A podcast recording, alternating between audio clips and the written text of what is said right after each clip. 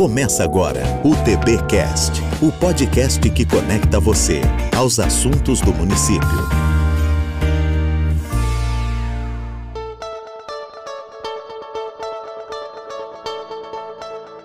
Olá, tubaronenses! Bem-vindos a mais um episódio do TBcast, o podcast da Prefeitura de Tubarão, produzido pelo nosso Departamento de Comunicação. Com episódio inédito toda segunda-feira, o TBcast é mais um canal de comunicação da Prefeitura com os tubaronenses e pode ser acessado no portal do município e em plataformas compatíveis.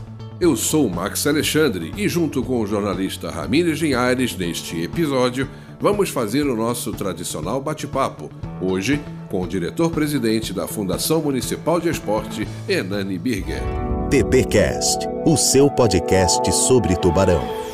E como sempre acontece no nosso TBcast, vamos iniciar o episódio de hoje com o nosso convidado fazendo uma autoapresentação, falando pra gente um pouquinho da sua trajetória pessoal, sua vida de desportista, professor e agora no comando do esporte na nossa cidade. Meu nome é Luiz Hernani Birger, eu me formei em 1975 em Curitiba.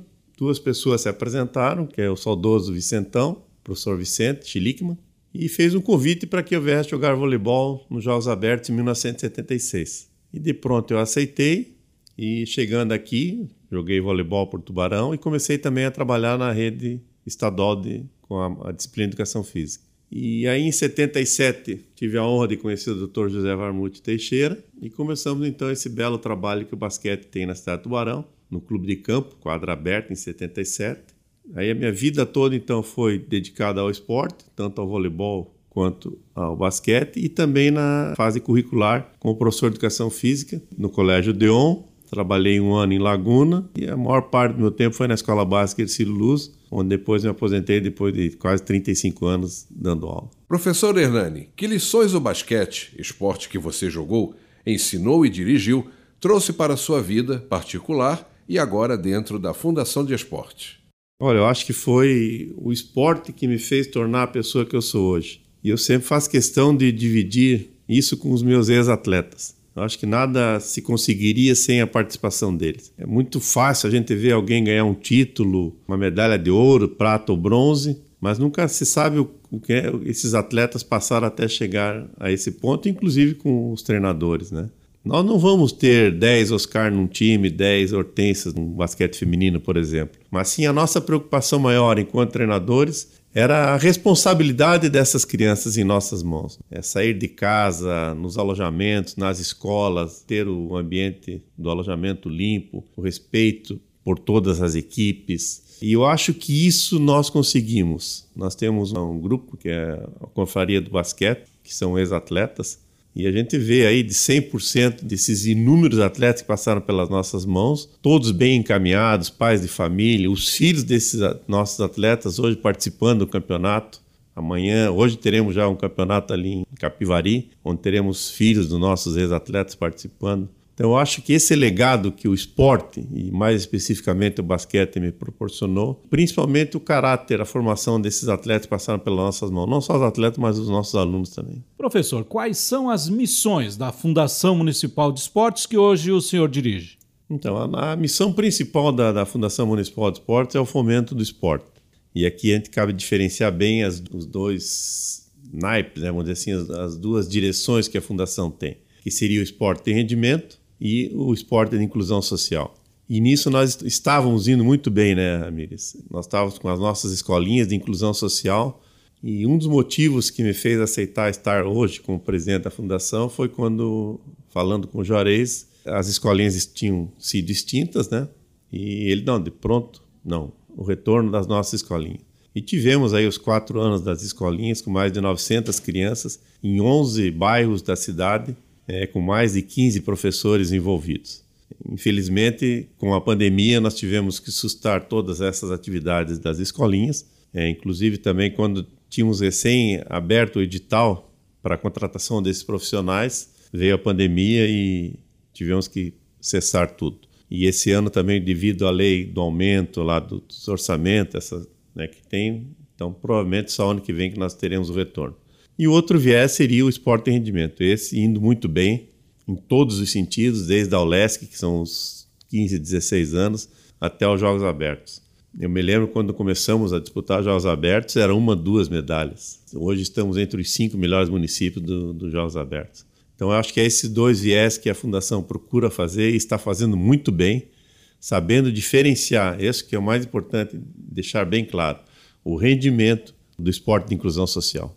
A pandemia trouxe prejuízos a diversos setores da economia e também na vida das pessoas. Né? No esporte, esse cenário, esses prejuízos são latentes. O que mais atrapalhou, professor? Não tenho dúvida, né? Todos os setores. Hoje nós temos promessas do governo estadual reiniciar as atividades a partir de novembro. Novembro e dezembro para realizar todos esses jogos, eu acho que ainda vai ser meio apertado. Talvez comece antes, vai depender tudo de, do estado de, de risco, essa vacinação, enfim. Mas os prejuízos foram enormes, né? principalmente, eu digo, para as modalidades coletivas, porque depois dos decretos, algumas modalidades individuais, elas, mesmo de precariamente, fizeram algum tipo de treinamento online, que não é a mesma coisa. Mas a modalidade que mais sentiu foram as modalidades coletivas, que agora estão retornando pouco a pouco prejuízo enorme, principalmente de público na nossa arena multiuso, que estava sendo tão muito bem usada, né? não só no esporte, mas em todos os sentidos, e que aos poucos a gente vai resgatando, já com talvez alguma perspectiva de liberação de público. Mas para os nossos atletas, não só para nós, Tubarão, né? mas para, para o mundo inteiro, os prejuízos, principalmente na parte de treinamento, foram enormes. Estamos às vésperas do início de mais uma Olimpíada, esse ano em Tóquio e no meio de uma pandemia. Na sua opinião, Hernani, os jogos deveriam ocorrer esse ano? Foi uma decisão acertada? Como torcedor, como adepto do esporte, lógico que a gente quer ver uma Olimpíada. Mas vendo o lado profissional, até como dirigente, eu acho ainda meio temerário fazer essas Olimpíadas é, esse mês que está aí, falta uma semana. E eu justifico porque a Olimpíada é tão grandiosa para ser realizada sem público. Já que esperamos até julho, quem sabe nós podíamos esperar aí mais meio ano e realizarmos ela ano que vem com a presença do público. É, mesmo com as transmissões que nós vamos ter, mas não é a mesma coisa do que estar vivenciando presencialmente. Eu acho ainda meio temerário, acho que podia esperar um pouquinho mais. A cidade de Tubarão estava em pleno crescimento dentro das competições oficiais que participava, como a Olesc, os Jogos Abertos, campeonatos específicos de algumas modalidades. Esses atletas, professor, as equipes também, continuam treinando, Acontece alguma competição ainda esse ano? Como eu falei anteriormente, as modalidades individuais elas tiveram a liberação dos seus treinamentos em casa, vamos dizer assim, né?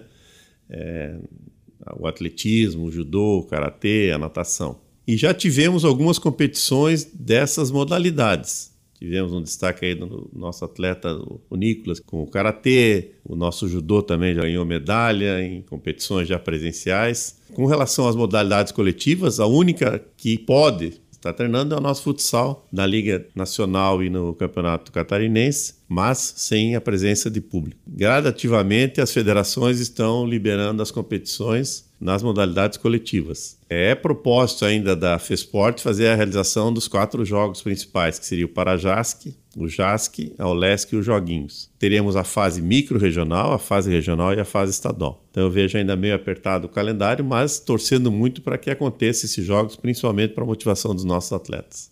Os nossos programas Bolsa Atleta e Bolsa Técnico são responsáveis pelo incentivo e fomento de diversas modalidades esportivas.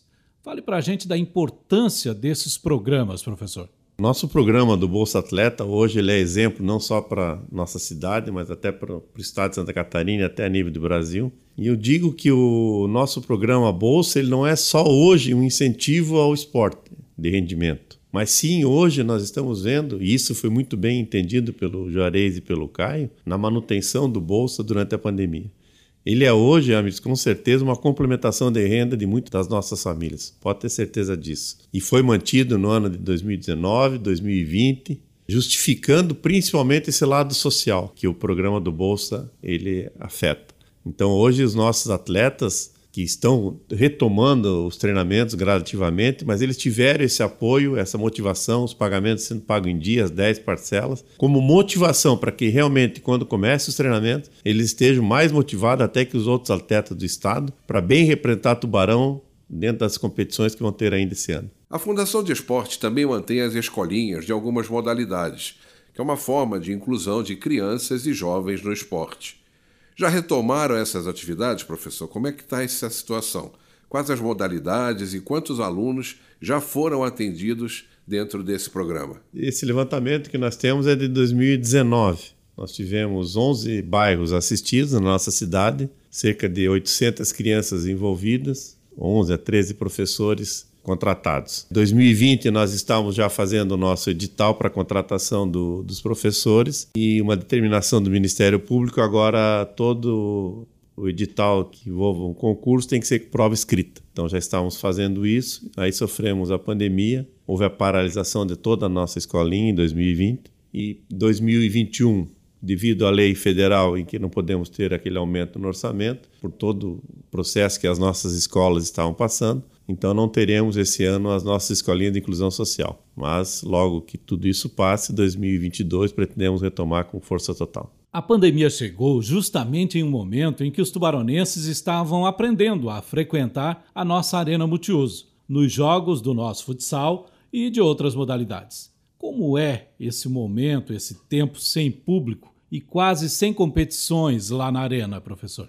Olha, é um sentimento assim de tristeza, né? É, a gente está vendo jogos de futsal da liga com todo um protocolo, só poucas pessoas que podem assistir e ver aquela arena grandiosa sem público. Realmente é um fato triste, mas que nós temos que encarar como tem que ser, né?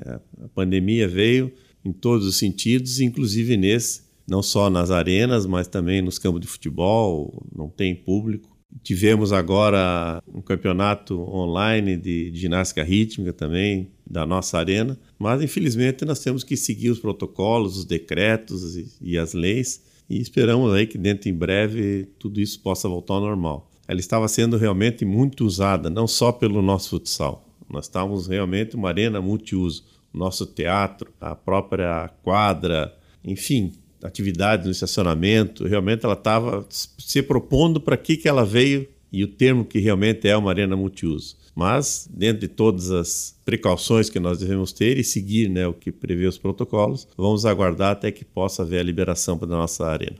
A Fundação também mantém parcerias com entidades e associações visando preparação de atletas e a participação nas competições. Quais os principais parceiros atualmente, professor? Eu acho que esse é um outro fator importante que a Fundação está fazendo. Não só o poder público bancar né, toda a atividade esportiva na nossa cidade.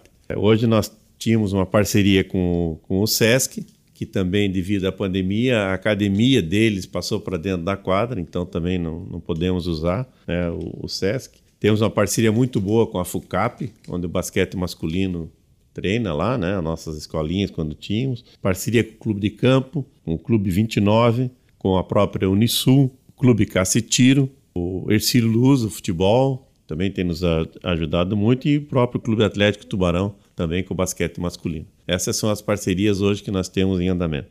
A cada ano temos destaques esportivos em algumas modalidades aqui na nossa cidade. Em 2021, esse ano bem complicado, tem alguma modalidade ou algum atleta que está se destacando por aqui?